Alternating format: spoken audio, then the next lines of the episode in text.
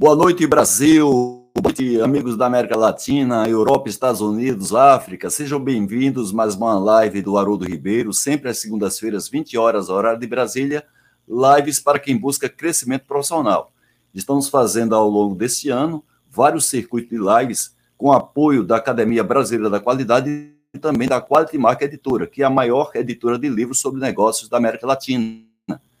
É nessa, nesse circuito de live sobre o agronegócio, nós estamos também sorteando três exemplares desse livro fornecido pela Quality Mark Editora, chamado Vencedores, um livro recém-lançado, e também você pode, também no sorteio, é, receber um curso de 5S do TPM que a gente vai sortear no final da live com o nosso convidado de hoje. Estamos aí no segundo, na segunda live desse circuito, recebemos no dia 14 o Roberto Rodrigues, ex-ministro da Agricultura e também acadêmico da Academia Brasileira de Qualidade. E hoje eu convidei aqui, gente, para receber o nosso convidado, o Eduardo Guaranha, presidente da Academia Brasileira da Qualidade. Tudo bem, Guaranha? Tudo, tudo bem, Haroldo. Tudo certinho. Opa, temos uma, um convidado muito ilustre hoje, não é, Guaranha? Sim, o Alisson Paulinelli a... é uma pessoa assim, é, vamos especial... Opa, vamos ver se ele já está aqui na sala conosco, Guaranha. Estamos aí. Ele, hein? Tudo bem, Alisson? Tudo bem, muito feliz de estar aí né? outra vez, batendo um papo, conversando. Eu vou confessar, aprendendo com vocês. Não, a gente é muito modesta. Muito nas lives. E, Guaranha, eu convidei você aqui hoje Hoje eu convidei você para fazer essa abertura, né? Porque nós da academia prestamos uma homenagem ao, ao Alisson Paulinelli em 2019, conferindo a ele o prêmio de personalidade ABQ da qualidade naquele ano. Foi o primeiro prêmio, né? Que o Paulinelli foi homenageado. E eu queria que você falasse um pouco sobre a importância do, do Paulinelli dentro desse movimento que a gente tem da qualidade, da gestão pela qualidade, e até falar porque a homenagem que foi prestada a ele nesse evento em 2019. Tá certo. Eu, a gente estava comentando outro dia que o Paulinelli e nós tem quase que uma relação assim de empatia mútua, né? Porque quando a gente escuta o Alisson Paulinelli, a gente diz assim, olha, nós tivemos uma visão. E eu vou explicar por quê. Em 2019, nós rodamos pela primeira vez o que nós chamamos o Prêmio ABQ Personalidade da Qualidade, né? Esse prêmio foi criado, mas, na verdade, o primeiro ciclo foi 2019. E o que é esse prêmio? Ele é concedido em forma de um troféu para um brasileiro vivo que tenha dedicado a sua vida à qualidade e à gestão. E aí a gente procura e procura e procura, e nós chegamos no Alisson Paulinelli, então foi um processo de busca, um processo de reconhecimento, um processo de votação e unanimidade na ABQ. Que honra! Uma, olha, um processo assim perfeito do seu ponto de vista técnico e do seu ponto de vista do indivíduo que merecia, que é o Alisson. Então, toda vez que a gente vê agora a, a submissão ao Prêmio Nobel, a primeira vez, né, a gente diz assim, ó, nós já tínhamos visto isso antes deles, né? Então, eu, eu sempre falo que o Paulinelli é praticamente da, da BQ. Quando a gente fala na BQ no Paulinelli e tem notícias relativas ao Paulinelli, a gente quer saber e compartilhar internamente. Aqui na foto vocês veem o, o Alisson Paulinelli na reunião, a última reunião presencial que nós tivemos, que foi em 2019, em novembro, né? parte dos acadêmicos presentes, e depois tem ali ele recebendo o troféu do URAS, que foi o coordenador desse ciclo, é, eu do lado dele, o Pedro, que foi um dos idealizadores desse troféu Personalidade da Qualidade. Então, é com muita, muita satisfação que a gente te recebe aqui, Paulinelli, para conversar conosco e nos instruir mais uma vez sobre a importância do agronegócio, as estratégias, e até no momento crítico para o mundo, que é função dessa, dessa guerra, Rússia né, e Ucrânia e outros países envolvidos, e aí fica sempre aquela questão uh, do suprimento, da alimentação, que são coisas de necessidades básicas, que começa a preocupar todo mundo, brasileiro em guerra ou não, mas afinal de contas, como que essas coisas é, ficam no imaginário e nas necessidades das pessoas. Então, Paulinelli, Mais uma vez te agradeço a tua vinda. Obrigado. Ótima live para ti, Haroldo, para Paulinelli, para quem nos assiste. E é uma satisfação ter Legal. feito essa abertura. Muito obrigado, meu caro presidente. Legal, Guaranho. Tá certo. Então, Muito bem, Guaranho. Obrigado também pela sua abertura mais uma vez desse circuito. Tá bom? E vou ficar aqui na, na sala aí batendo um papo com o nosso querido Paulo Nelly. Um abraço, Guaranha. Boa noite para você. Tá certo. Ótima live. Paulo Nelly, primeiro agradecer muito a sua participação aqui. É uma honra muito grande, não é? Você estar aqui compartilhando conosco toda a sua experiência. Apesar da, de, dessa experiência, uma figura ilustre, a gente sempre coloca você e Osiris Silva como talvez os maiores brasileiros vivos que nós temos aqui, que muito nos honra aqui no nosso país. E uma coisa que lhe caracteriza, além de toda essa, essa, essa competência, essa visão que você tem, você sempre foi uma pessoa de vanguarda, é a sua simplicidade, a sua humildade. Né? Isso é uma coisa que caracteriza, que faz você uma pessoa diferenciada em relação outras pessoas também competentes. O seu carisma é enorme, você é uma pessoa querida no seu ciclo de relacionamento pessoal e profissional. Então a gente agradece muito, Paulo Neto, a sua presença aqui. A honra e a satisfação só podem ser minhas. O que eu quero dizer bem claro é que quando eu venho, especialmente num grupo seleto, um grupo que tem um objetivo muito bem definido, estabelecer qualidade, qualidade na mão de obra, qualidade no produto, qualidade nos serviços, qualidade no, no, na exportação, qualidade na, no mercado. Isso é muito bom. A gente fica muito alegre e satisfeito, porque o Brasil, nós somos ainda um país muito jovem. E nesta jovialidade nossa, nós ainda temos muito que aprender. E vocês, principalmente vocês, que são é, os grandes defensores da qualidade dos produtos brasileiros, sempre nos ensinam. E eu confesso que sempre que venho discutir com vocês, eu acabo aprendendo muito. Isso, para mim, é uma felicidade.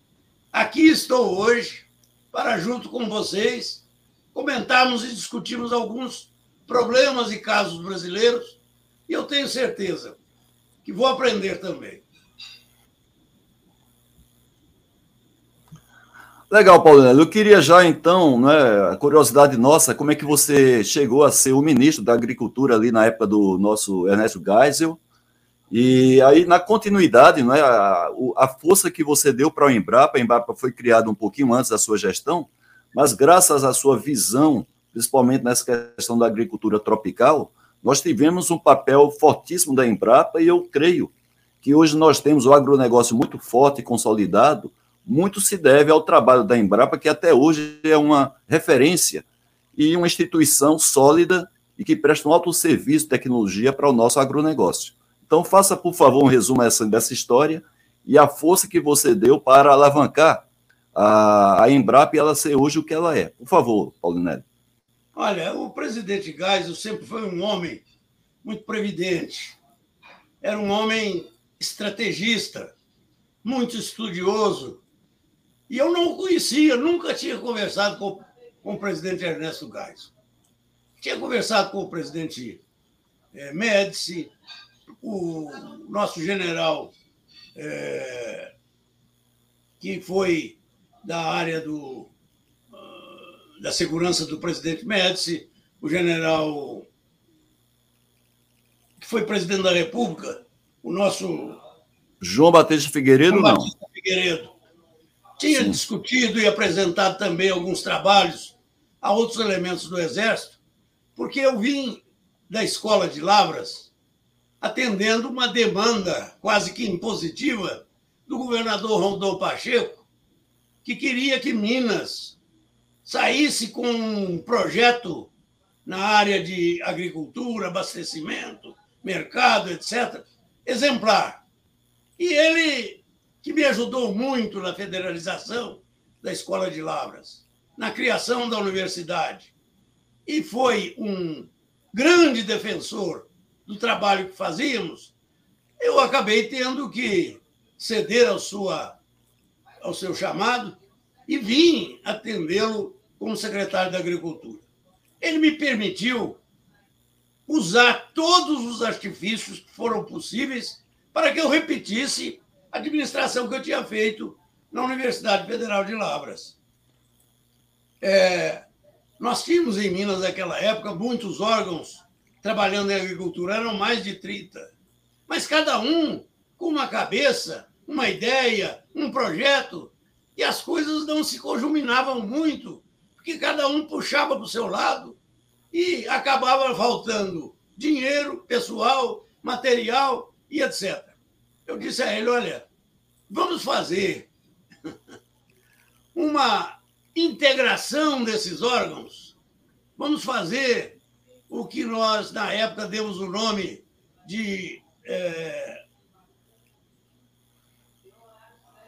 de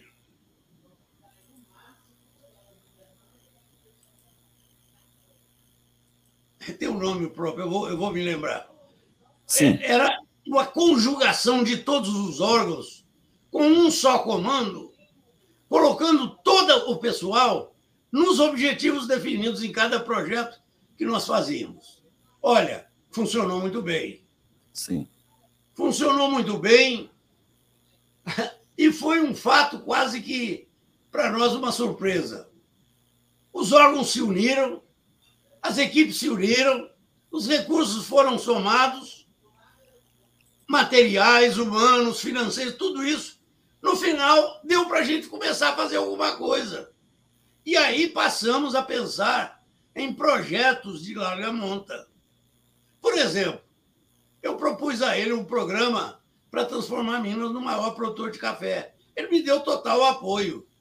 Usamos o nosso sistema Abicar ACAR para fazer isso. A ACAR era o único órgão de assistência técnica que nós tínhamos no Estado e o Estado oficializou essa assistência técnica.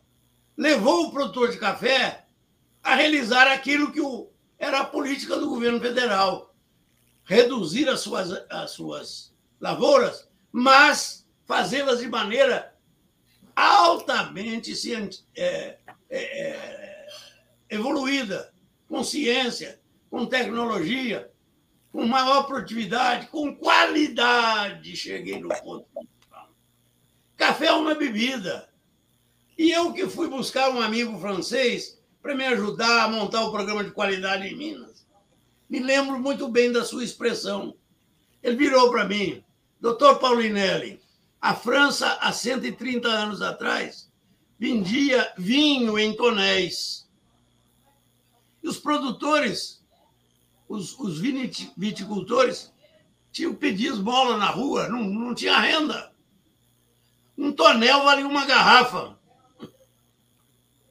Quando ele descobriu que aquilo precisava ser melhorado, que o vinho é uma sobremesa, ele tem que ser qualificado, ele tem que ser muito bem trabalhado, ele tem que ser originado em cada uma região adequada e que ali ele formaria aquelas diversas famílias de vinho que hoje encantam o mundo. Sabe o que aconteceu?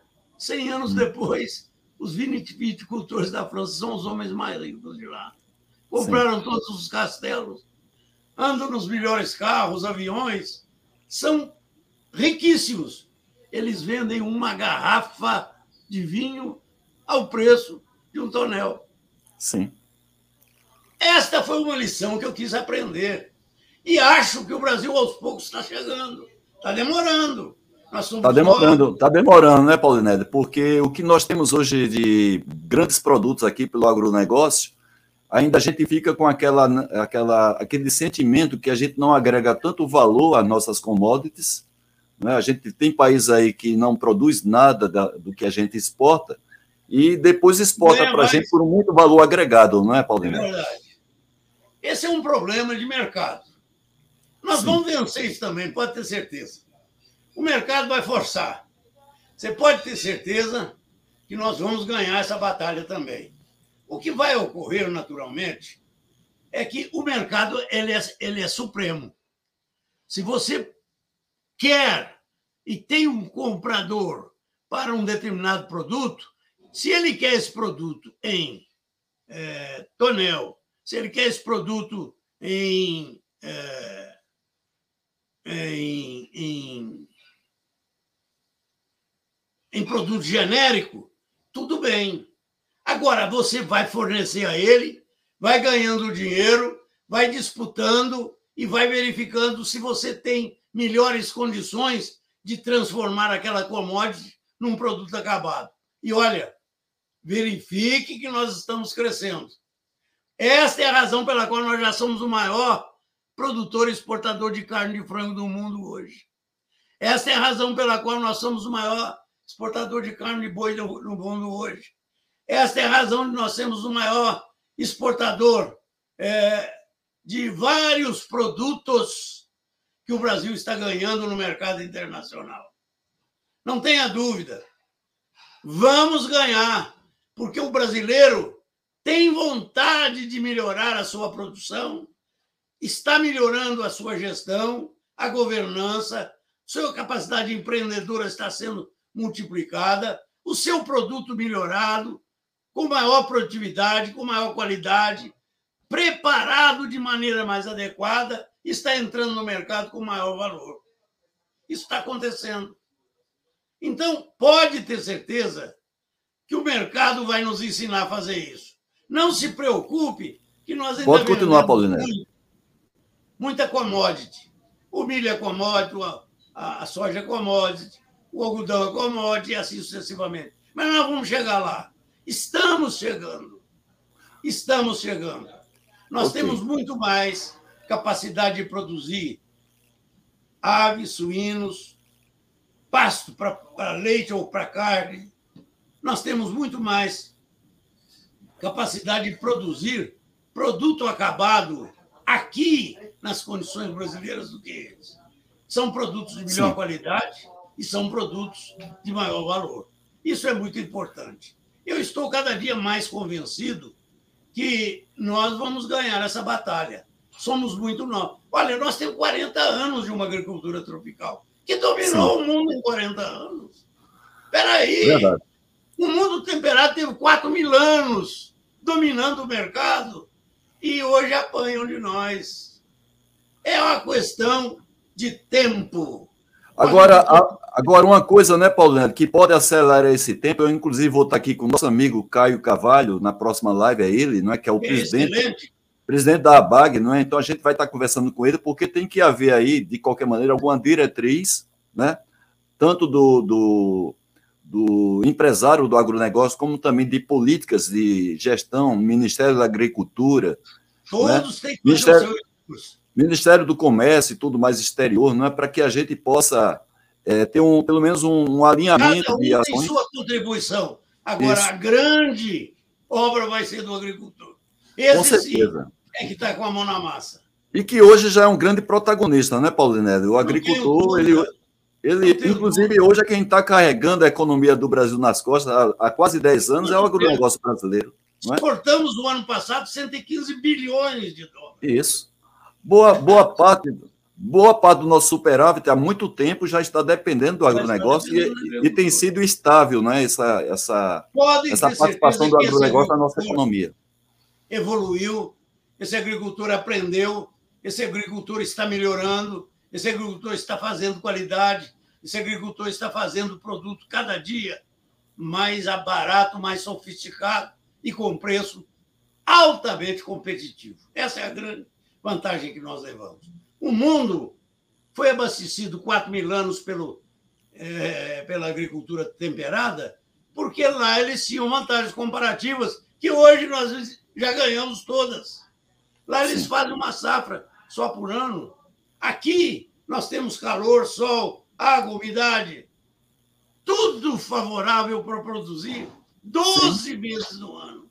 Produzimos já três safras. Já três safras. Conseguimos fazer isso sim, no Brasil. Essas três safras vão dar um produto de melhor qualidade. Você que está né, no mercado sabe disso. Um produto de melhor qualidade, mais barato e com constância de oferta, porque você produz 12 meses do ano. Ninguém sim. vai nos segurar. Eu não tenho dúvida disso. Verdade. Agora, Paulinelli, tem uma pergunta do nosso colega aqui, Carlos Cardoso, foi executivo da Ródia, né? morou inclusive no exterior um tempo, na, na França. Que, é, que ele pergunta o seguinte, né? Hoje a gente está muito assim em função, inclusive, dessa dependência que a gente tem, como não podia ser, ser diferente, porque da mesma maneira que a gente depende de alguns países, alguns países dependem muito do Brasil, e nós temos agora esse gargalo nosso, né, na nossa agricultura, em função dessa, dessa invasão da Rússia para a Ucrânia, da questão dos fertilizantes no Brasil. Então, ele pergunta aqui como é que a gente pode mitigar essa dependência de importação, principalmente dependendo de apenas um ou dois países, como acontece a nossa dependência lá da Ucrânia e da própria Rússia. Olha, eu vou lhe dizer com toda certeza e tranquilidade: o Brasil é o único país do mundo que pode sair disso sem se machucar. Eu vou explicar por quê. A nossa agricultura é tropical. Nós aqui o nosso solo sempre foi pior, de pior qualidade.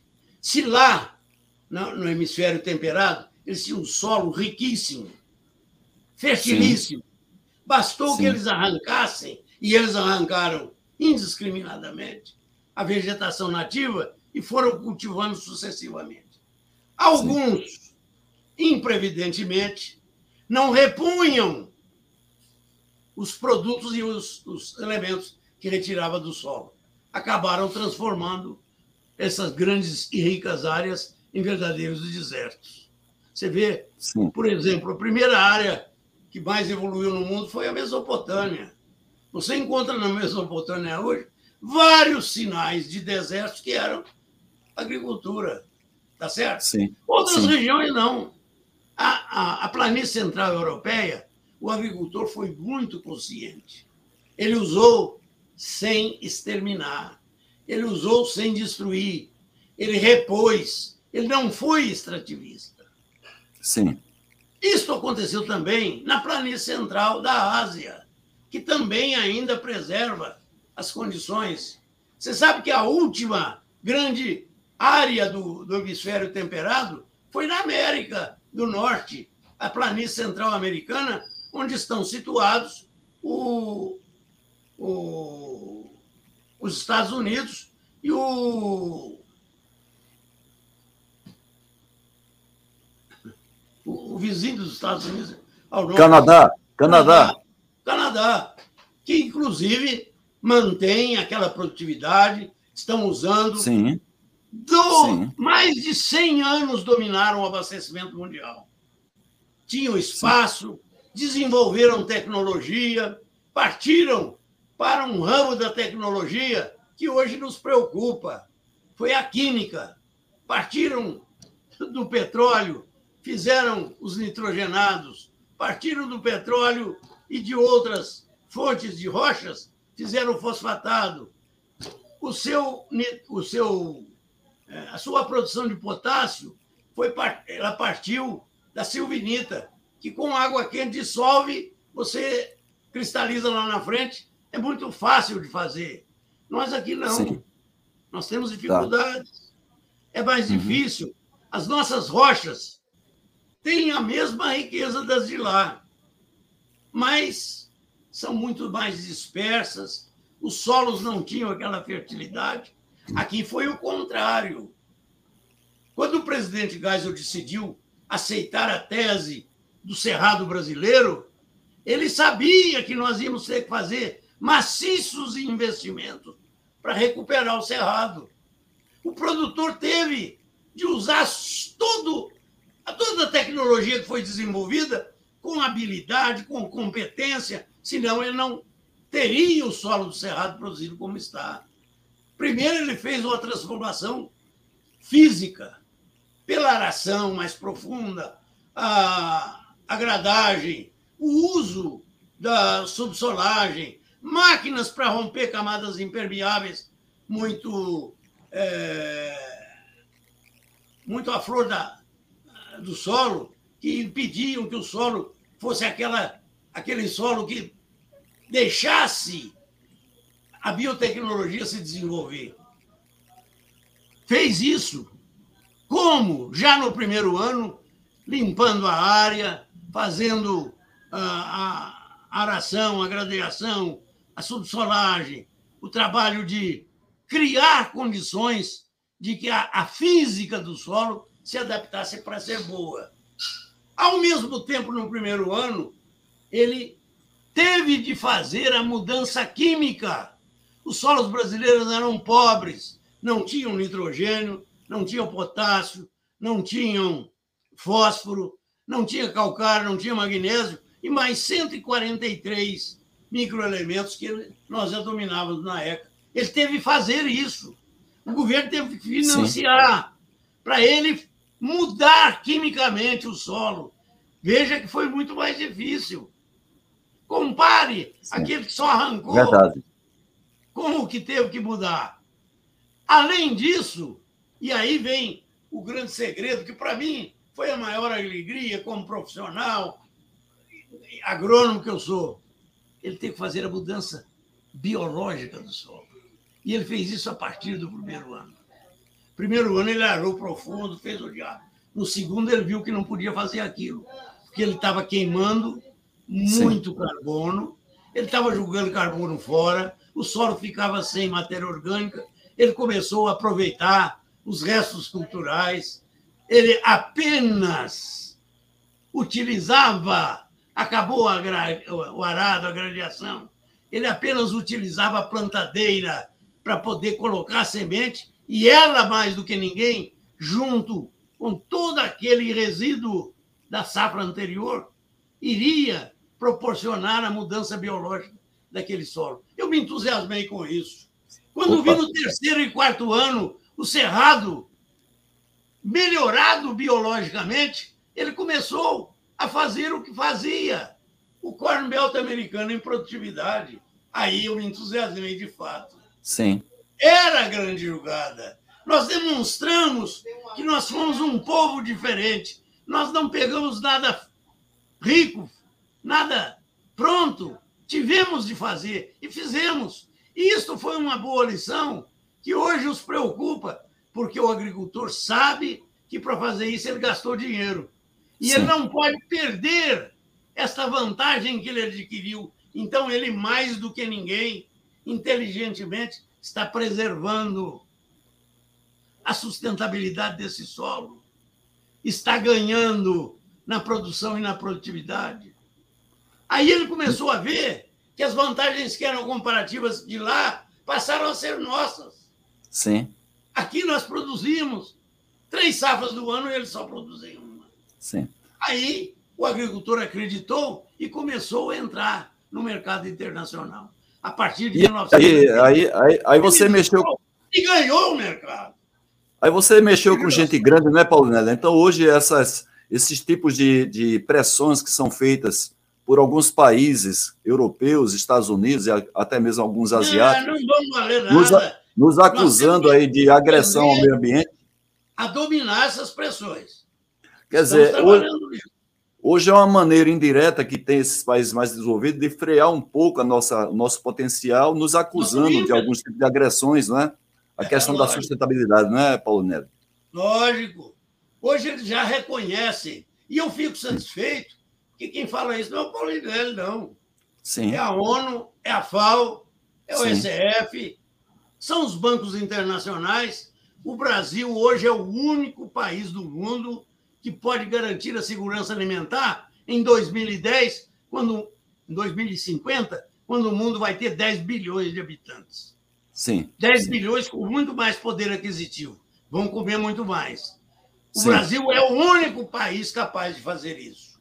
O é, o seu, o seu grande amigo, né, de há mais de 40 anos, o Roberto Rodrigues, esteve conosco aqui segunda-feira passada e de, e de maneira é quantitativa, quantitativa, ele demonstrou aqui o quanto nós ainda temos potencial de crescimento comparado com os outros países que já basicamente exploraram tudo que era possível, né? E nós temos aqui uma, um potencial Você muito grande. Para atender essa população que os nossos organismos internacionais estão prevendo, 2050 o número de nascimentos e de mortes vão ser mais ou menos iguais. Ou seja, Sim. vai tender a estabilizar a população. São 10 bilhões de habitantes. Sim. Mas eles terão muito mais renda, aí está a diferença. Isso. Vale tá. muito mais do que número de pessoas. Sim. Porque o homem que tem dinheiro, a primeira coisa que ele quer é alimentar bem. Ele Isso. vai largar os carboidratos, vai pegar as proteínas nobres, vai Isso. pegar os alimentos cada dia mais naturais, Sim. mais nutritivos. Muito bem. Isto para ele hoje é grande ideal de todo consumidor.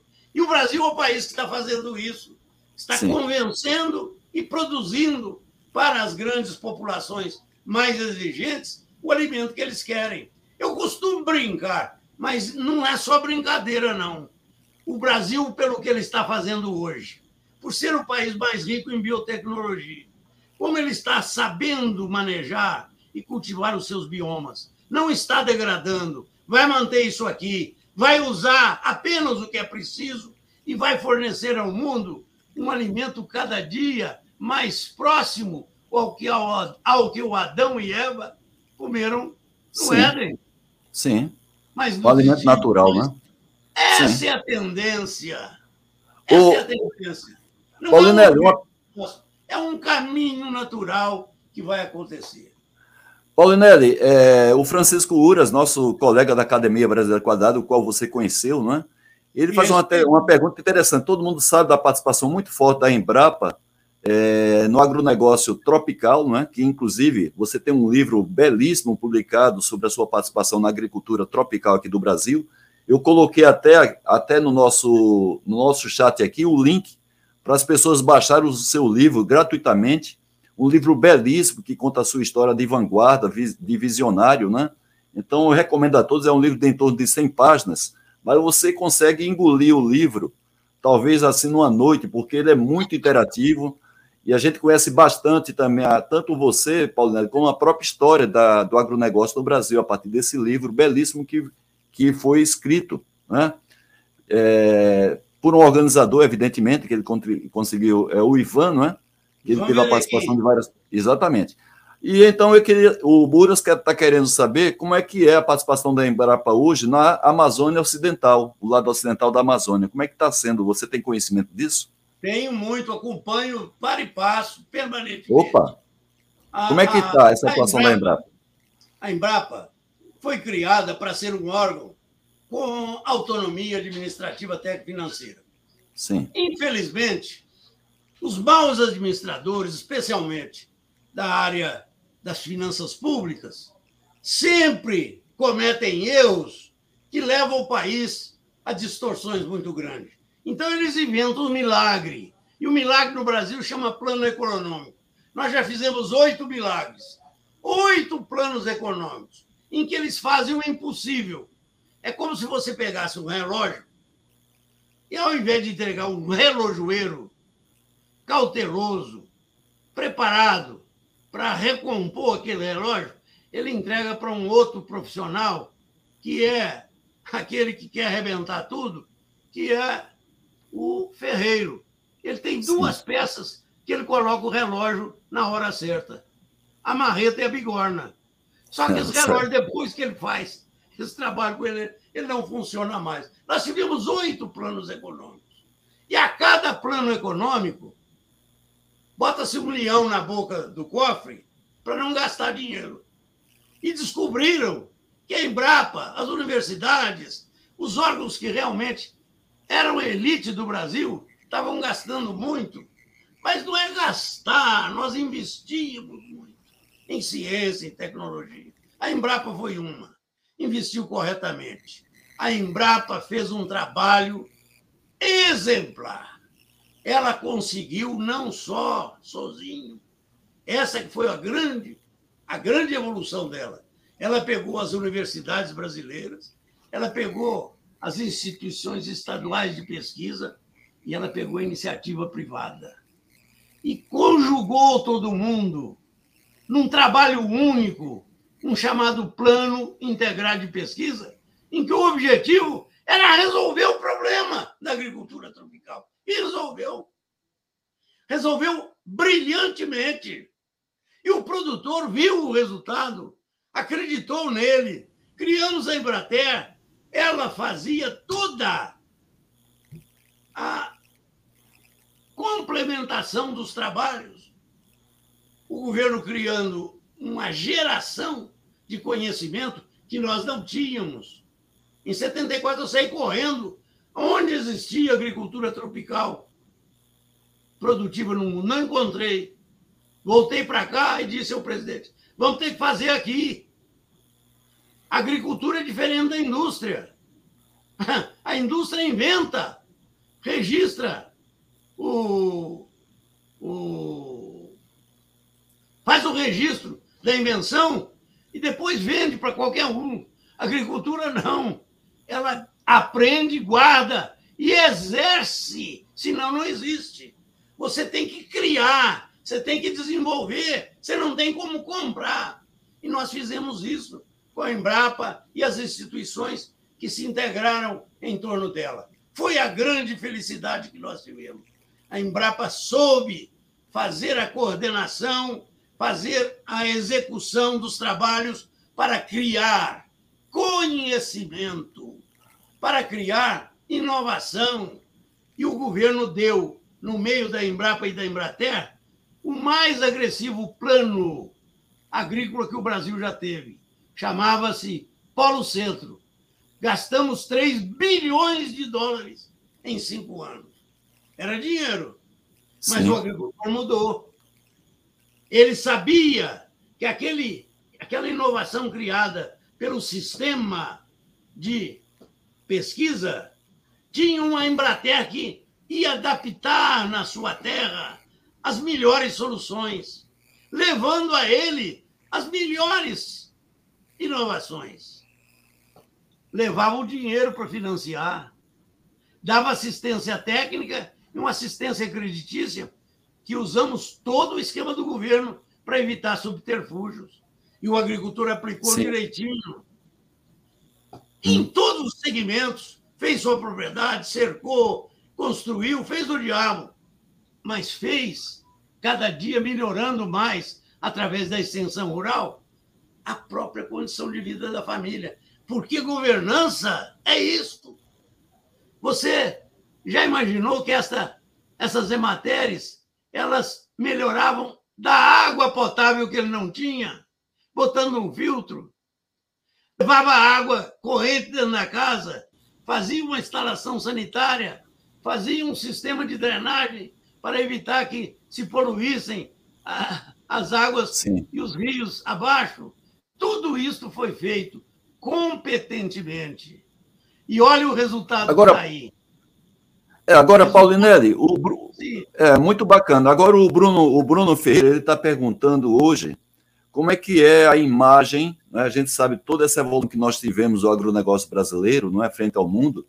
Agora hoje, como é que você vê que está a imagem né, do nosso agronegócio nos países, principalmente aqueles países que é, competem muito fortemente com a gente né, nesse segmento?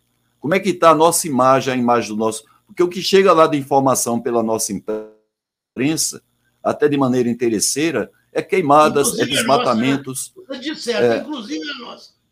Sim, a nossa, a nossa, exatamente. Como é que está a imagem hoje do agronegócio para pessoas que são especialistas no tema, nos países, principalmente esses que competem conosco?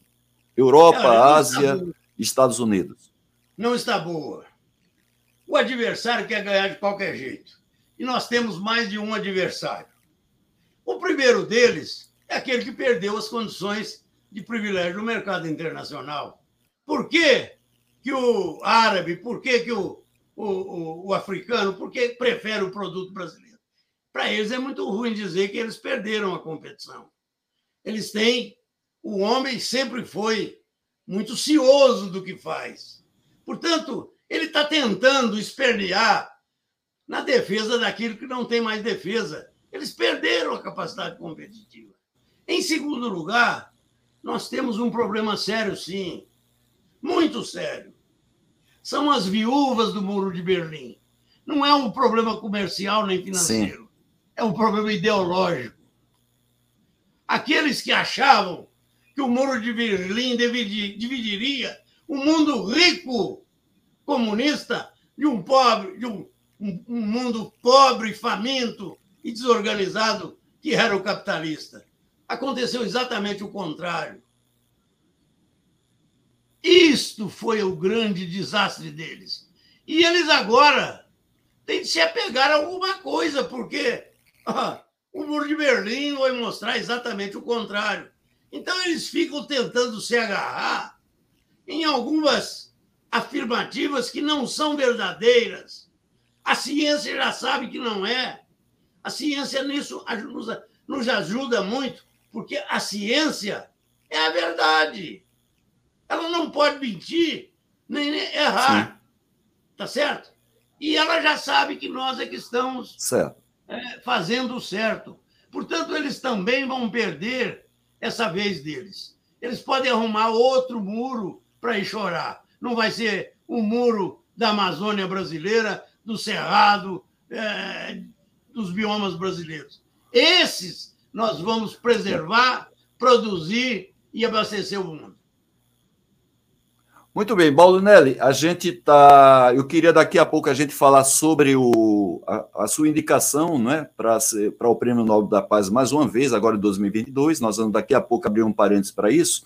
Mas eu queria que você respondesse duas perguntas que eu vou colocar aqui da nossa audiência e concluísse também aquela pergunta que o Francisco Uras fez para você com relação atuação da Embrapa na Amazônia Ocidental, né?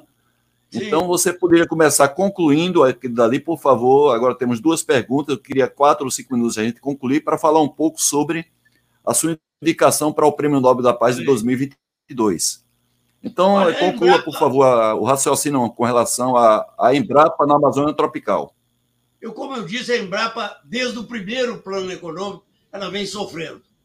Vem tirando dela a autonomia que tinha, tiraram o dinheiro, a Embrapa hoje está em péssimas condições. A verdade é que a Embrapa deu certo demais e vieram alguns administradores que acharam que politicamente ficava bem se eles botassem a Embrapa em cada cidade. Ora, isso não pode fazer assim. Ampliaram demais. Agora, felizmente, a Embrapa tem uma autogestão muito competente em que ela tem corrigido isso. Mas, na Amazônia, nós tivemos pouco recurso para fazer o que era necessário. Nós temos lá vários órgãos que ajudam a Embrapa, se integram, universidades, institutos de pesquisa, e agora, principalmente, as nossas universidades, que estão bem integradas com elas, para que nós dessemos alguma solução mais viável. Eu tenho dito que enquanto a árvore na Amazônia valer mais deitada do que em pé, você pode botar polícia, exército, fiscalizadores, o que você quiser, mas a, a floresta vai cair. E nós vamos chegar a fazer isso, você pode ter certeza. Sim. A Embrapa é quem está caminhando mais rápido na direção de valorizar o bioma amazônico. O bioma amazônico cometeu um erro. Quando ela foi dividida, ela foi dividida politicamente e não é, biologicamente. Nós temos vários biomas na Amazônia. Você tem cerrado, campo, areia, você tem lavrado, você tem tudo que você quiser. Ah, estão desmatando a Amazônia. Não, estão desmatando o cerrado da Amazônia. E assim mesmo, já praticamente esgotou já a área dessa, desse, desse desmatamento. O Brasil já usou 46% do cerrado brasileiro. Os 54 estão intactos. Isso é muito importante. Bacana. Na Amazônia, nós hoje, até hoje, só destruímos 9%. Eu fico pesaroso, porque já se tirou muita floresta tropical que não deveria ter saído. Mas, mesmo assim, nós ainda temos a Amazônia praticamente intacta. E podemos fazer isso se tivermos inteligência suficiente para usar bem aqueles biomas. Dar a eles um caráter de permanente uso dentro daquilo que ele foi especialmente observado. Qual é? É a biota amazônica que nós queremos recompor. Estamos recompondo com, com reflorestamento, com é, o café da Amazônia, que é o, o Bourbon, que é a, castanha, que é o, a pecuária. Nós estamos agora entrando lá com a maior tecnologia que o mundo desenvolveu, que se chama integração lavoura, pecuária e floresta. Está mudando a face da pecuária amazônica. Não há quem possa acusar que, através do ILPF, nós vamos recompor a fertilidade da Amazônia e vender o produto excelente de uma carne verde que o mundo jamais terá se não for na Amazônia e no Brasil. Muito bem, temos uma pergunta ainda aqui. Deixa eu colocar aqui para você na tela. Eu estava justamente interessando aqui, um momentinho só. É, é, o Kleber Siqueira, ele está falando com a gente lá de Houston, nos Estados Unidos. Ele pergunta com relação a essa tendência da gente migrar em termos de fontes de energia para a utilização de hidrogênio. É, e com isso substituir, inclusive, os, os hidrocarbonetos que hoje são um vilão para a geração de CO2. Nós podemos pegar ou tirar alguma vantagem disso no, no segmento do agronegócio, Paulinelli? Já estamos fazendo. O Brasil já tem 49% da nossa energia renovável. É do açúcar, agora Sim. é do milho. Olha, hum. nós estamos caminhando numa direção que eles não vão ter como nos acusar. Sim. É, é impossível. As nossas florestas rendem, rendem muito mais. O Brasil é privilegiado. Sim.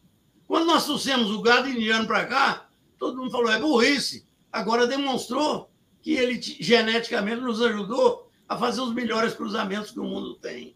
Quando nós fizemos para cá o eucalipto, isso aí é uma planta que seca o chão. Isso, é, isso é um, um fake news dos mais vergonhosos. Ela seca o chão porque ela cresce demais. O eucalipto aqui cresce cinco vezes mais Sim. do que na gente... dele, lá na Austrália. Exatamente. A, gente consegue ter a gente consegue ter eucalipto aqui com 6, 7 anos de vida, lá 12, 13, 14 anos para conseguir. Na integração lavoura-pecuária, com 5 anos, nós já estamos cortando o eucalipto. E olha, vou lhe dizer mais: nós aqui estamos fazendo pastagens novas, que são muito mais efetivas para a produção de carne, leite e etc. Nós aqui estamos fazendo cada dia mais a recuperação de biomas que foram destruídos, estamos recompondo a biodiversidade que eles perderam. As nossas florestas aqui, okay. eu fico muito feliz, porque um dos projetos que eu fiz em Minas Gerais, quando estava lá, foi de não só fazer que Minas produzisse 52% do café, e ele é economia, ele é pesado sim, e salvou a economia mineira, nós chegamos a plantar até 350 mil hectares de floresta por ano. Aquilo, para mim, foi Sim. uma vitória. E agora nós estamos com o carvão de florestas plantadas. Estamos fazendo a siderurgia mineira sem estragar as matas nativas. Tudo isso aconteceu e vai continuar a acontecer à medida que nós tenhamos governo e gente capaz para isso. Mas vamos ter, sim, eu tenho certeza. Sim, vamos ter. Ah, Paulinelli, agora Agora vamos abrir o parênteses, porque uh, o pessoal está curioso para saber com relação à sua indicação para uhum. o, prêmio, o, o, Prêmio Nobel da Paz agora 2022. E eu, eu, convidei aqui o professor que você conhece, Duval Dourado Neto, não é? da USP. Ah, esse, da, é esse é meu esco... Isso, Escola Superior de Agricultura lá de Campinas, de Piracicaba, não é? Du, Duval, boa noite para você, Duval. Prazer muito grande ter você aqui conosco. Boa noite, o prazer é todo meu. Legal, Duval, conta um pouco para a nossa audiência saber aí esse contexto, porque você está coordenando essa, essa participação de várias instituições para fazer mais uma vez, como você fez no ano passado, 2021. Inclusive, nós da Academia Brasileira de Qualidade, eu convidei novamente aqui o Guaranha, que é o presidente da nossa academia, para voltar aqui, Guaranha, que nós assinamos, inclusive, né, a, a carta de apoio a essa indicação do Paulinelli para o Prêmio Nobel da Paz. Eu queria, Duval, que você, por favor, é, comentasse e deixasse assim um pouco mais claro para a nossa audiência como é que está essa situação da indicação do nosso querido Paulinelli. Por favor, Dourado. Tá. Inicialmente, eu gostaria de fazer dois agradecimentos. O primeiro, na verdade, do Comitê do Nobel, que é o grande responsável né, por essa indicação, que nos deu a honra né, de ser a instituição é, indicadora do Prêmio Nobel da Paz, nosso querido ex-ministro Aldes Paulinelli. Então, é um comitê composto por líderes é, do setor agrícola, né, sob a presidência é, do nosso querido também ex-ministro Roberto Rodrigues, que eu faço o primeiro agradecimento. E o segundo agradecimento ao próprio Paulinelli, por ter aceito né, ser o nosso terceiro professor catedrático, que isso também é, muito nos honra. Então, fazendo essa primeira observação, né, essa indicação foi feita em janeiro de 2022. Uh, em 8 de outubro, nós teremos né, o, o, o resultado, e em dezembro, uh, nós vamos ter a grata satisfação né, de uh, recebermos esse prêmio né, para o Brasil, tendo como grande representante do setor o nosso ministro, lá em Oslo, na Noruega. Eu não sei se todos sabem, os outros prêmios né, são dados na Suécia, mas o da paz é na Noruega. Esse é o primeiro aspecto que eu gostaria de mencionar. O segundo aspecto, eu gostaria de falar o porquê da indicação. Então, eu gostaria de falar um pouquinho do currículo dele e um pouquinho também do feito histórico. Quanto ao currículo, o ex-ministro Adson Paulinelli ele se formou em 1959 pela então Escola Superior de Agricultura de Lavras, ESAL, que atualmente é a Universidade Federal de Lavras, a UFLA, né? a nossa Sim. grande irmã. E ele formou em primeiro lugar, foi orador da turma. Posteriormente, ele foi diretor da ESAL, de 67 a 71, e também é importante mencionar que ele foi professor de hidráulica, de irrigação e drenagem por 11 anos. Bem, ele, é, vamos dizer assim, se especializou nos estudos sobre o potencial da região do Cerrado para a produção agrícola, conforme ele mencionou agora para todos vocês. Né? Criando e implantando programas e instituições de grande importância na agricultura, eu vou destacar aqui algumas. Uh, ele foi secretário de Estado, secretário de Agricultura, Pecuária e Abastecimento em Minas Gerais, de 71 a 74, quando criou o Programa Integrado de Pesquisa Agropecuária de Minas Gerais, que hoje é IPAMIC. Criou e implantou o Instituto Mineiro Agropecuário, IMA, que coordena programas de defesa sanitária e vegetal e de qualidade e certificação de produtos agropecuários. Foi ministro da Agricultura de 74 a 79. Nesse período, implantou a Embrapa, criou e implantou a Embrater, promoveu a ocupação econômica do Cerrado. Posteriormente, atuou como presidente de várias instituições públicas e privadas. Eu destaco o Banco do Estado de Minas Gerais, de 79 a 82, a Asbace, Associação Brasileira de Bancos Comerciais Estaduais, de 80 a 82, a Fiat Ades Latino-Americana, de 82 a 96, de 98 a 2001, a Confederação Nacional de Agricultura, CNA, de 88 a 90, o Fórum Nacional de Agricultura, de 92 a 93, e a Associação Brasileira eh, de Produtores de Milho, Abramilho, de 2010 a 2015. E atualmente é presidente do Fórum do Futuro, que promove o desenvolvimento da agricultura tropical é, mais sustentável. Então, uh, outro aspecto importante, então, esses são alguns pontos importantes do currículo. Outro aspecto importante que eu gostaria de mencionar é que, como ele mencionou, na década de 70 o Brasil importava alimentos e ele uh, uh, fez um feito histórico. Com base em tudo isso que eu mencionei, uh, o Brasil passou de importador para exportador de alimentos. E hoje, vou colocar aqui como ano base 2016, segundo a própria Organização das Nações Unidas, o Brasil produz alimentos para cerca de um bilhão dos 7 bilhões de pessoas que havia nesse ano. Outro aspecto importante é dizer que tudo isso foi possível né, com a criação de sistemas de produção com base científica para a agricultura tropical. Então, nós temos aí é, várias diferenças, né? É, terror de matéria orgânica no solo, CTC, e assim por diante. Eu não vou me ater aqui a esses detalhes mais técnicos, né? E Uh, recentemente, dentro da cátedra Luiz de Queiroz, ele liderou também um projeto. Existem várias estratégias que ele mencionou, né? então ele mencionou a integração lavoura-pecuária, etc. Eu vou mencionar aqui uma outra estratégia que tem a ver com o início da carreira desse ilustre professor, que é uh, o que nós estamos chamando do Pacto do Impacto Mínimo.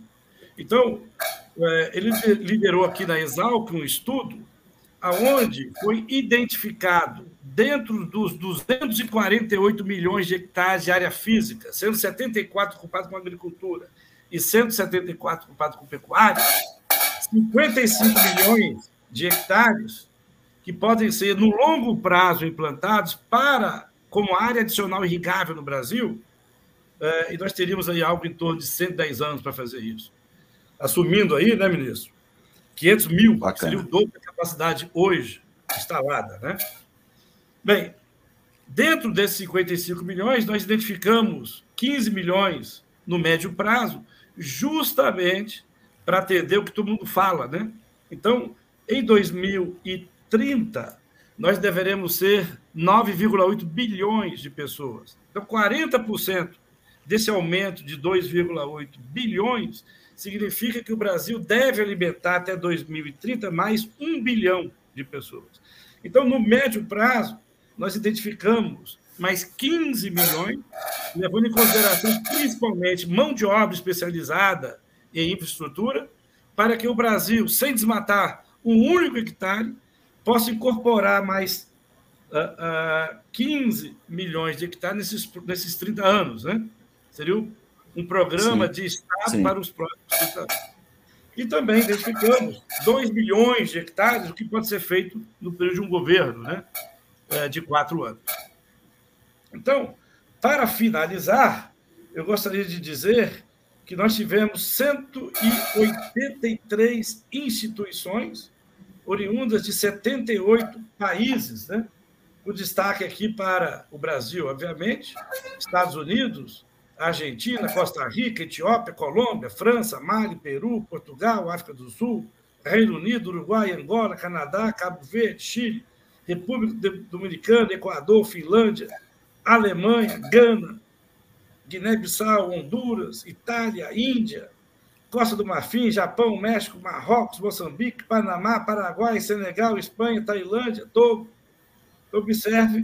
É... Ou seja, muitos países, não é, Duval? Agora, é, só abrindo um parênteses, nós da academia, eu queria que o Guaranha comentasse, Guaranha, o que é que levou você, como presidente da academia, trazer para nós, acadêmicos, essa proposta de, mais uma vez, dar o suporte, dar o apoio para esse trabalho que o Duval Dourado está coordenando, né, junto com a Escola Superior de Agricultura.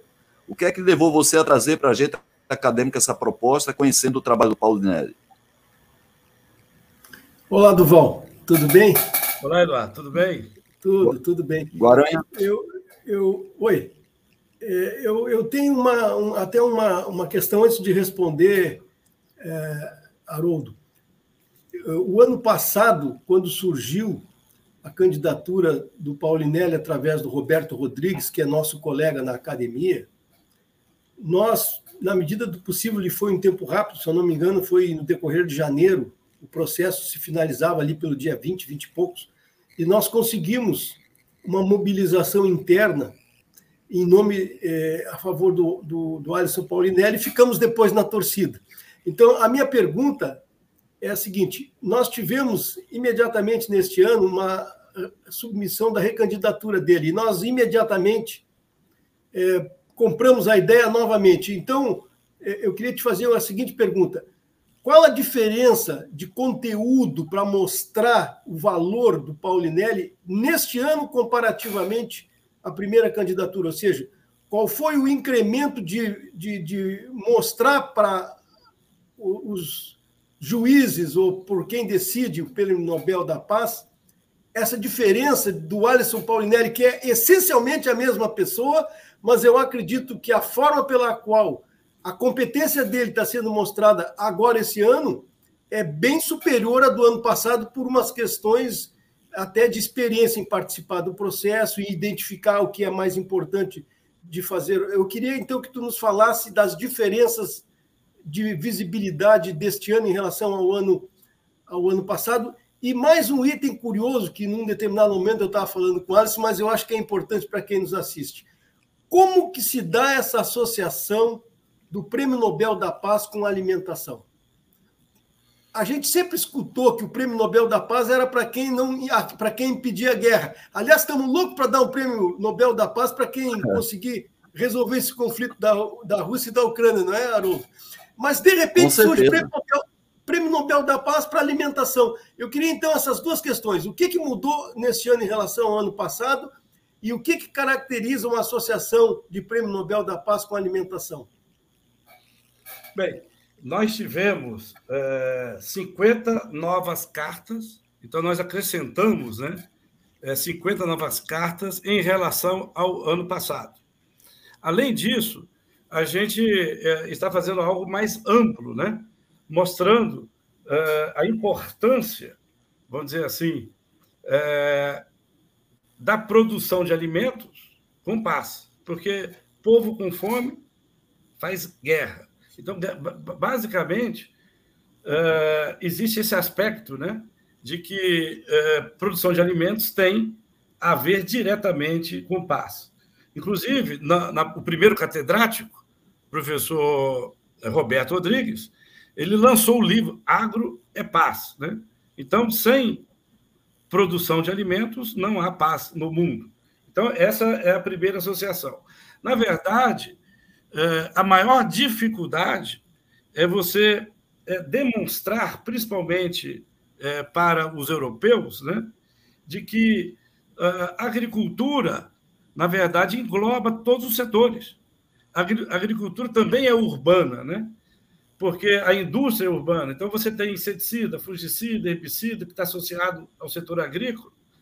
Então tem o setor industrial. As pessoas que trabalham diretamente ou indiretamente vivem da agricultura. Então a agricultura é, não existe esse conflito, né, entre o meio urbano e o meio rural.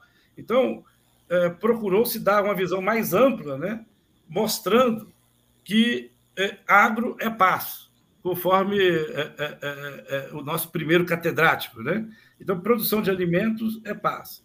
Outro aspecto importante é demonstrar que o professor Paulinelli, apesar de ter atuado na vida pública, até mesmo como é, político, né? que ele foi, inclusive, constituinte em 88, ele sempre utilizou a ciência como base. Então, Inclusive, eu reforço aqui: 98, a grande maioria das cartas foi da academia, 45 do setor primário, 17 do setor secundário, 12 do setor terciário e 11 de políticos. Então, observe né, a grande base uh, de ciência né, da academia uh, sustentando a indicação. Então, basicamente, a gente procurou dar uh, uma abordagem mais ampla né, uh, do que simplesmente uh, agricultura. E também procurar responder melhor né, qual que é a importância, por exemplo, de se desenvolver sistemas de produção no ambiente tropical, porque isso não é aplicável só para o Brasil, isso é aplicável para a África também.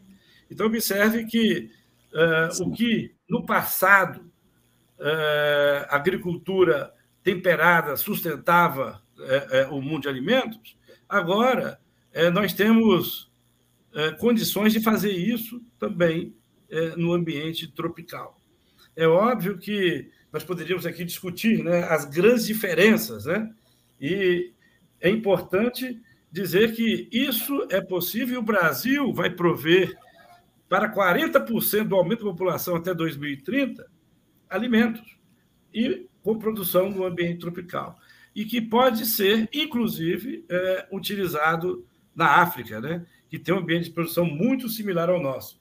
Então, basicamente, foi esse aumento aí de 50 novas cartas com essa é, é, maior abordagem, né? mostrando né? que também o urbano é Sim. é agro, mostrando que também a indústria é agro, e mostrando que uh, uh, sempre houve ciência como base uh, em todas as ações do ministro, como ministro, como constituinte, como professor e como cidadão. Então, usando sempre ciência Sim, para assim, nortear né, é, tudo que ele vem defendendo. Muito bom. Muito bem, Duval. É, nós não vamos abusar da nossa audiência em relação ao horário do próprio Paulinelli, mas antes de chamar o Paulinelli de volta para fazer a conclusão, inclusive com essa, essa indicação, Paulinelli, que a gente quer escutar você para a gente, inclusive, concluir a nossa live, eu queria só que você ratificasse, então, Guaranha, o nosso apoio da Academia Brasileira da Qualidade para essa indicação. Já prestamos antecipadamente homenagem ao Paulinelli como sendo uma personalidade ABQ da qualidade em 2019 né? Então, eu queria que você, por favor, concluísse a sua fala ratificando o nosso apoio da academia para essa indicação que o, o professor Duval Dourado Neto está coordenando, junto com outras instituições. Pois é, eu, eu, eu diria assim, o Haroldo, é, o que a gente gostaria era de chegar lá e poder dizer assim, olha aqui, ó, avaliem isso e vejam a realidade dos fatos e o Paulinelli é a pessoa indicada por tudo isso que o Duval falou, e ainda mais, vamos dizer assim, dentro de um contexto é, que alimento é a necessidade básica de todos. Por mais inteligente que a pessoa seja, ela precisa se alimentar. Por mais dinheiro que a pessoa tenha, ela precisa comer. Então, o alimento, se nós olharmos nas necessidades básicas de Maslow, é o primeiro degrau. Ou seja, não existe Verdade. nada, não existe nada superior ao alimento. Que talvez seja até superior à segurança Verdade. de uma casa ou de uma cabana para morar. Então, eu te diria assim, Duval, isso, para mim, é o maior exemplo de que ele merece o apoio e merece o prêmio Nobel, porque ele está trabalhando com as necessidades sem, básicas, sem as quais tudo aquilo que o Maslow nos ensinou ser um bom profissional, ser uma pessoa realizada, ser isso, ser aquilo, de nada adiantaria, porque a fome seria prioritária em tudo. Eu argumentaria até isso lá para eles. Muito é bem, aí, Guaranha. Guaranha, Dourado, a gente, agra... a gente agradece a sua participação, Dourado. A gente também parabeniza a sua atitude. A gente sabe a dificuldade que é fazer uma coordenação desse porte. Existe todo um protocolo lá de, de quem oferece o Prêmio Nobel da Paz e outros prêmios Nobel também. E a gente sabe o trabalho que isso aí dá. A gente, quando tem uma defesa que a gente vê que é justa, que é essa, a gente não está fazendo isso em função de patriotismo, mas em função de uma justiça que a gente tem. O Paulinelli, por a grande contribuição, eu sempre digo, né, Guarani, na academia, que o Paulinelli, junto com o Osiris Silva, são os dois brasileiros vivos, os dois grandes brasileiros vivos que a gente tem, que nós temos que prestar essa grande homenagem, tem uma retribuição para tudo que o Paulo Nelly fez pelo nosso Brasil, e ainda faz, porque ele continua jovem, continua atuante, e a gente agradece, portanto, o Guaranha e o Dourado, a participação de vocês aqui. Vou voltar a ficar aqui com o Paulo Nelly para a gente fazer as nossas considerações finais. Boa noite para o Dourado, boa noite para a Guaranha. Dourado, quer, quer, fazer alguma consideração? Por favor, Dourado. Eu só gostaria Por favor, Dourado. É, eu gostaria novamente de agradecer e, e relembrar, né, que essa indicação só foi possível por causa do Comitê do Nobel. Conforme eu falei no início, né, que é constituído por vários líderes do setor agrícola no Brasil, tendo aí como presidente Roberto Rodrigues. Mais uma vez, eu agradeço o comitê por todo o apoio e pela honra né, de não ter escolhido para fazer a indicação. Muito obrigado. Tá certo. Bom, Boa noite, ótima, ótimo final de live para todos. Muito bem, Guaranha, Dourado, boa noite. Boa noite. Mais uma vez, obrigado a vocês pela consideração. Paulinelli, agora somos nós dois aqui. O que é que você acha de todas essas considerações feitas aí pelo nosso presidente da Academia Brasileira da Qualidade, né, o Eduardo Guaranha, o professor Duval Dourado Neto, que é um grande amigo seu também. E agora a sua palavra final, Paulinelli. Quais são as suas expectativas? Olha, eu quero confessar que eu tenho até um certo constrangimento, porque eu sou profissional, tenho o meu ideal, acredito muito nas coisas, sonho muito, e alguns sonhos deram certo, outros não. Infelizmente, pelo menos internamente, eu estou muito feliz. Agora, eu gostaria de dizer que eu sempre defendi que o Brasil merecia o Prêmio Nobel da Paz. Eu fui amigo, colega, companheiro do professor Norman Borlaug, o primeiro Prêmio Nobel da Paz. E ele, por várias vezes, veio ao Brasil certificar o que nós estávamos fazendo aqui, e ele me dizia com toda a ênfase: Paulinelli, a maior revolução verde do mundo hoje está sendo realizada aqui na área tropical, com esse trabalho que vocês estão fazendo de recuperação de área degradada.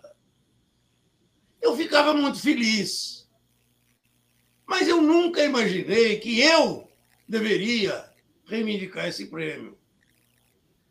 Não fiz nada sozinho. Sim. Se eu tenho algum valor, foi de ter me aproximado de gente séria, honesta, sonhadora como eu, que acredita, que faz, que trabalha e que mede os resultados que obtém. Esta vantagem eu tive, mas não sou nenhum super-homem, ao contrário. Reconheço, reconheço a minha simplicidade diante de todo esse processo. Agora, se os meus amigos que trabalham comigo há mais de 40 anos escolheram, eu não posso negar. É evidente que seria uma frustração para eles. E eu estou aí à disposição. Sim. Não ganhamos a primeira etapa. Realmente Sim. foi uma escolha política. Eu acho que até bem é, avaliada. Aí o resultado está. O que mais criticou a Rússia, a Rússia está mostrando quem é. E acho que Sim. se ele defendeu o direito de é, criticar e falar, ele merece sim. A outra também, porque Tanzânia hoje também passou por momentos tristes. Mas eu vou ser muito franco. Eu me coloco sempre na luta com os meus companheiros. Se eles escolheram para isso, vamos lutar. Se nós ganharmos, muito bem. Se não ganhar, eu quero dizer a vocês que eu vou ser o mesmo homem, trabalhando enquanto puder, acreditando nessa juventude brasileira. Eu sou fã dessa moçada. Na minha vida, é... tive a oportunidade, tenho cinco filhos, 14 netos, já tenho dois bisnetos. Estou feliz e plenamente realizado com eles. E eu fico observando essa juventude soube aproveitar melhor a própria ciência que nós fizemos. Eu fico impressionado na TI, tecnologia da informação, como esses jovens se adaptaram. Eu vejo isso dentro de minha casa. Eu, às vezes, me embaralho com essa máquina que eu estou falando com vocês, ou com meu telefone, eu chamo a minha neta, que tem seis anos, que está lá estudando o livro dela. Vem cá me ajudar. Ela chega aqui com aquele dedinho, dá dois toques e vira: Ovo, o senhor não sabe nada. Isso para mim é uma felicidade, viu?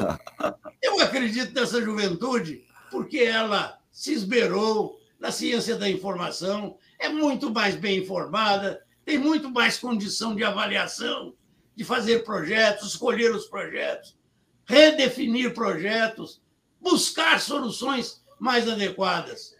E é por isso, o meu caro Haroldo Ribeiro, que eu tenho pedido a Deus, eu vou fazer 86 anos. Já estou velho, mas ele tem me dado forças para caminhar e eu peço que me dê mais uns anos para que eu caminhe onde? Ao lado dessa juventude. Esta juventude é excepcional.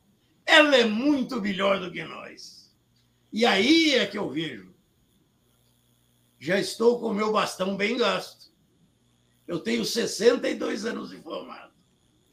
Já desgastado, sujo. Estou fazendo um esforço para levá-lo com carinho mais adiante para que no último passo que eu puder dar, eu tenho a certeza que vou poder entregar o meu bastão a um jovem mais competente e capaz do que eu. Você já imaginou que felicidade para um homem que viveu e vive muito bem. pensando no Brasil. Me alegro muito com isso. E agradeço esse apoio que recebo, porque quanto mais apoio recebo, mais vamos trabalhar. Muito obrigado. Muito bem, Paulinelli. Eu estou colocando aqui mais uma vez no chat o link para as pessoas baixarem gratuitamente o livro belíssimo que foi escrito aí, que foi coordenado pelo pelo Ivan, pelo Ivan, Ivan exatamente, né? Exatamente, um livro belíssimo de 100 páginas, mas você lê de maneira fluida, conta a sua história e você falou uma coisa muito importante agora, que é o legado que a gente deixa, não é? A gente tem, tem um propósito aqui por onde a gente passa e pode ter certeza que você está honrando esse propósito para o qual o Criador lhe colocou aqui na Terra, com dando oportunidades. Muita coisa do que a gente tem hoje de bom no nosso país, parte deve-se a você. Nós reconhecemos isso. Você é uma pessoa muito simples, uma pessoa humilde, mas uma pessoa que tem uma, uma, uma importância muito grande para a gente, tanto o seu legado como os trabalhos que você ainda faz. Então, eu queria pedir uma desculpa aqui para a nossa audiência, em função do horário que nós avançamos, eu vou fazer o sorteio do livro em off, né? não vou apresentar aqui para não consumir mais o tempo de vocês, mas eu garanto que eu vou ser honesto no sorteio desses três exemplares do livro, da Quatro Marca Editora, para a gente não consumir mais tempo deles, Paulinelli. E eu só tenho que agradecer a você bastante, mas queria que você fizesse um comentário, se você, se é possível você fazer, com relação ao nosso próximo convidado, que também é amigo seu, não é? Que é o Caio Cavalho. Então, o que é que a gente ah, pode esperar aqui da apresentação? excepcional personalidade. O Caio é um desses invencíveis que nós temos. Parabéns a vocês por terem escolhido o Caio. Quero apreciar a fala dele. Muito obrigado. Muito bem, então, Paulinelli, eu tenho uma boa noite para você, uma vez mais, obrigado, boa sorte nessa indicação que foi feita para você, quem sabe, nos honrar recebendo o Prêmio Nobel da Paz. Né? Não existe paz com pessoas de barriga vazia, é uma condição sine qua non, conforme foi falado aí pelo Guaranha. E a gente está aí na torcida, nós da Academia Brasileira da Qualidade, que nós é, validamos a carta junto ao próprio Duval, não é? E a gente está na torcida para quem sabe em outubro, né, que é a oficialização do prêmio. Eu só gostaria que você não ganhasse o prêmio esse ano, caso surgisse um personagem que acabasse com essa invasão da, da Rússia lá na Ucrânia mas vamos torcer para que, quem sabe, tenha dois prêmios Nobel, o seu e de alguém que venha fazer cessar essa, essa guerra que tanto assola e tira a paz da toda a, a todos nós que somos habitantes desse lar chamado Terra. Mais uma vez a você, obrigado. Paulinelli, obrigado. Agradeço a nossa querida audiência e o convite está feito aqui, próxima segunda-feira, dia 28, com o Caio Cavalho, que é o presidente da Associação Brasileira do Agronegócio, a ABAG. Boa noite. Paulinelli, fique sempre com Deus. Muito obrigado. Muito obrigado. Um abraço. Felicidade. Boa noite, pessoal. Boa, Boa noite. noite.